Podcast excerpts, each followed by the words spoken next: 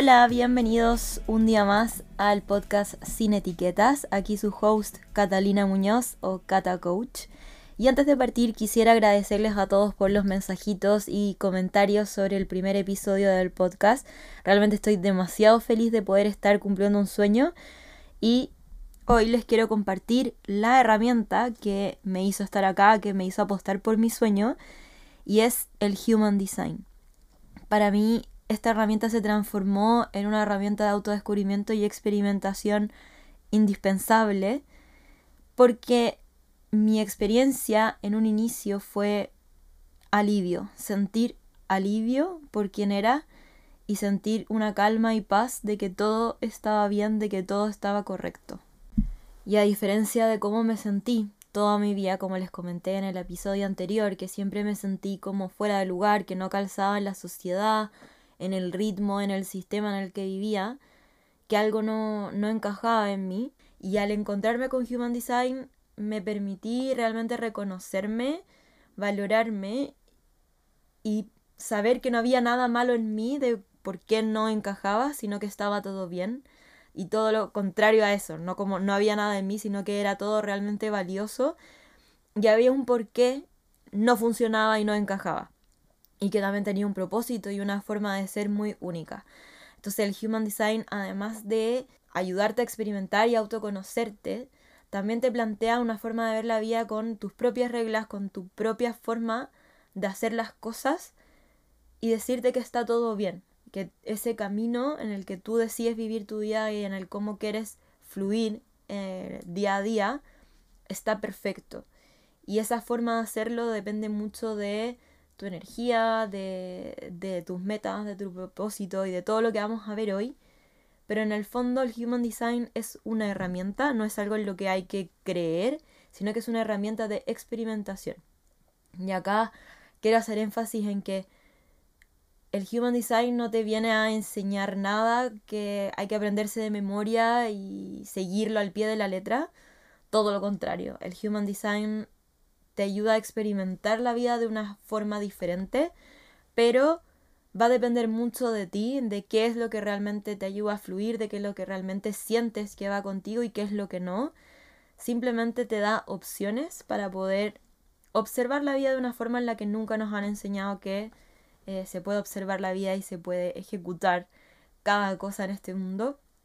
Así que eh, lo primero es sacarse de la cabeza de que todo lo que les voy a decir acá no hay que creer fielmente en eso, sino que experimentar y ver realmente qué va conmigo y qué no. Y ahora para meternos un poquito más en materia, ¿qué es el Human Design?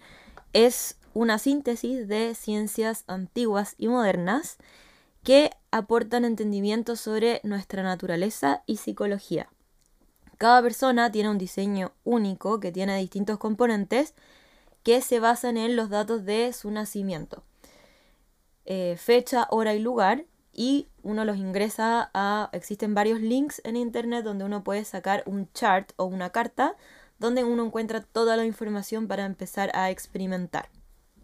Y nos vamos a enfrentar a varios números, canales, figuras que va a ser un poco difícil de entender o interpretar a primeras.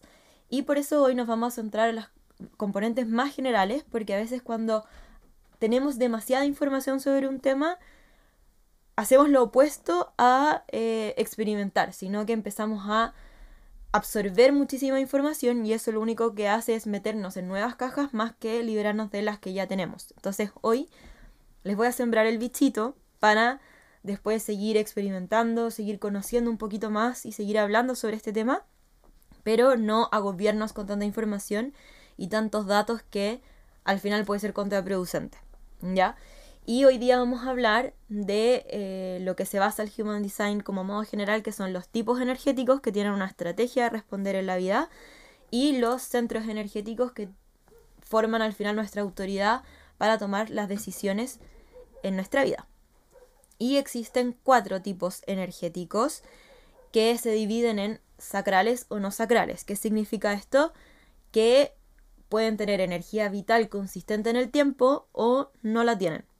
Y acá solo existe un tipo que es sacral, que tiene esta energía consistente en el tiempo, que son los generadores, y el subtipo de los generadores, que son los generadores manifestantes. Este tipo energético eh, son capaces de generar constantemente energía durante el tiempo. Automáticamente siempre están produciendo energía. Son personas que vinieron a este mundo a honrarlo a través de su trabajo, desde el hacer diario. Y el asterisco más importante es desde lo que les apasiona, desde lo que realmente les prende y realmente lo que quieren hacer.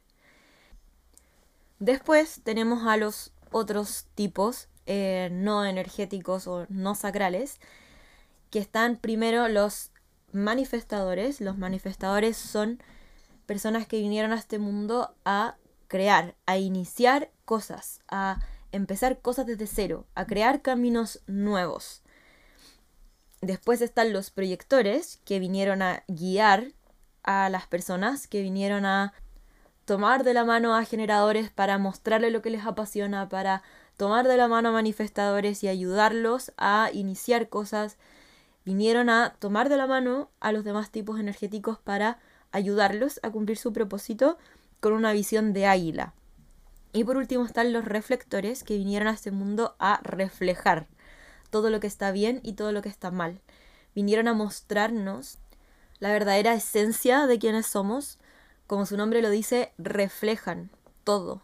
Cuando hay un reflector en un ambiente, en un grupo de amigos, refleja desde la salud del grupo de amistades, desde la salud familiar, desde la salud de todas las personas que rodean a esa persona y nos ayudan también a conocernos a nosotros mismos. Y cada uno de estos tipos cumple un rol fundamental en el mundo en, el que vivimos. Todos necesitamos de los otros tipos para poder cumplir nuestro propósito y vivir de una mejor manera. Y además, cada persona, además de tener un tipo energético, tenemos centros energéticos. Son nueve centros y podemos tenerlos abiertos o definidos. Y desde aquí un poco se empieza a armar nuestro diseño. Y los centros son como filtros de información de nuestros sentidos, de donde aprendemos, de donde recibimos condicionamientos, de donde sale nuestra energía para actuar, de donde se forma nuestro propósito, nuestros dones. Y es donde está la verdadera sabiduría de quién somos y de cómo podemos fluir libremente en este mundo. Los centros abiertos son centros donde no tenemos energía consistente en el tiempo para actuar y es el lugar donde podemos aprender muchísimo más de la vida, pero a la vez condicionarnos y empezar a regir nuestros miedos, emociones, eh, formas de ver la vida, etcétera, por lo que vemos allá afuera y por lo que le pertenece a otras personas. Y habiéndoles entregado toda esta información, no los quiero marear con el ABC del Human Design, simplemente plantearles los principales componentes para dejarles el bichito. Pero quería contarles un poco de mi experiencia. Eh, yo soy proyectora, como les conté en el episodio pasado. Y en este mundo se ha creado una forma de funcionar muy generadora, es decir, con mucha energía, mucho desde el hacer, mucho desde el trabajar, y los ritmos que yo había seguido toda mi vida respondían a ese tipo energético por los condicionamientos que yo había absorbido por mis centros abiertos. Ahora que ya saben más o menos a qué se refiere cada cosa que les voy contando. Mi papá es generador y la gran mayoría de las personas que me rodeaban son generadores. Entonces yo aprendí una forma de ser desde muy chica a hacer, a trabajar como un generador, a que mis ritmos fueran rápidos, a que la productividad era, mientras más cosas hacía, más productiva era o más exitosa era. Eh, tenía que tener todo el tiempo energía, que dormir siesta era malo, que levantarme temprano era lo que había que hacer, entre millones de otros condicionamientos que tenía en mi vida y que no tiene nada que ver con ser proyector, que es todo lo contrario, que no tiene que ver con el hacer, no tiene que ver con gastar energía constantemente.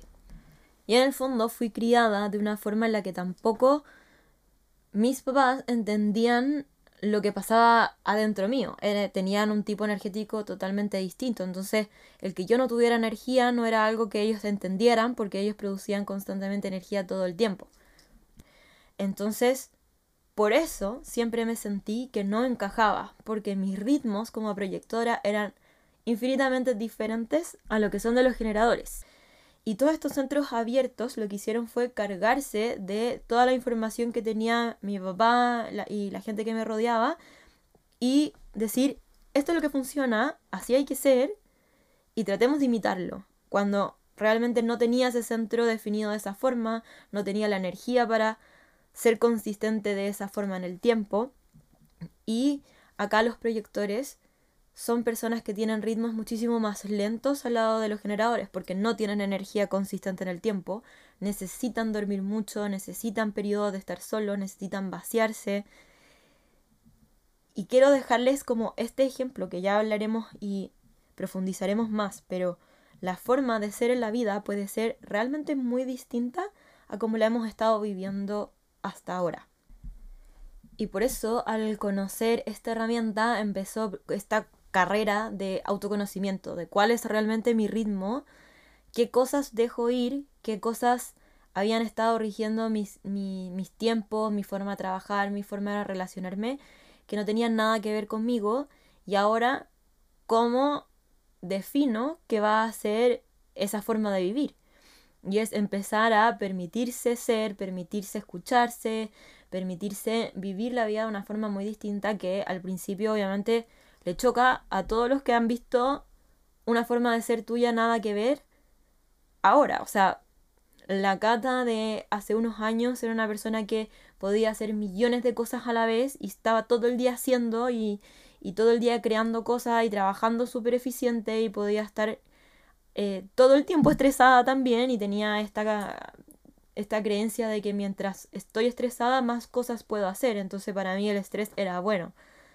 Y ahora soy una persona totalmente opuesta, o sea, igual me estreso porque todavía hay condicionamientos que siguen en mí y esa es una carrera de trabajo interno larga o constante en el tiempo, uno nunca deja de trabajar en sí mismo, pero me doy permiso para levantarme tarde y me doy permiso para hacer deporte cuando mi cuerpo lo siente y no estoy en una constante carrera y mi trabajo es muchísimo menor en horas de lo que era antes y me permito tener ritmos mucho más pausados y dormir siesta y cosa que la cata de hace unos años pensaba que era una pérdida de tiempo.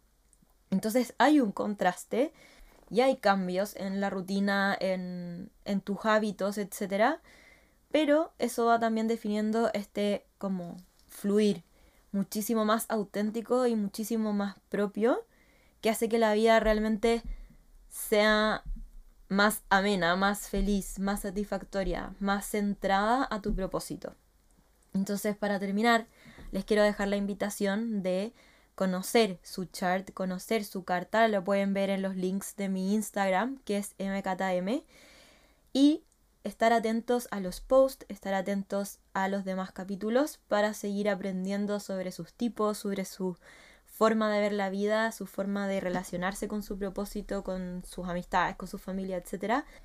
Y les doy la bienvenida a esta herramienta, a esta forma de ver la vida de una forma mucho más auténtica. Espero que les guste y nos vemos en el siguiente capítulo. Chao.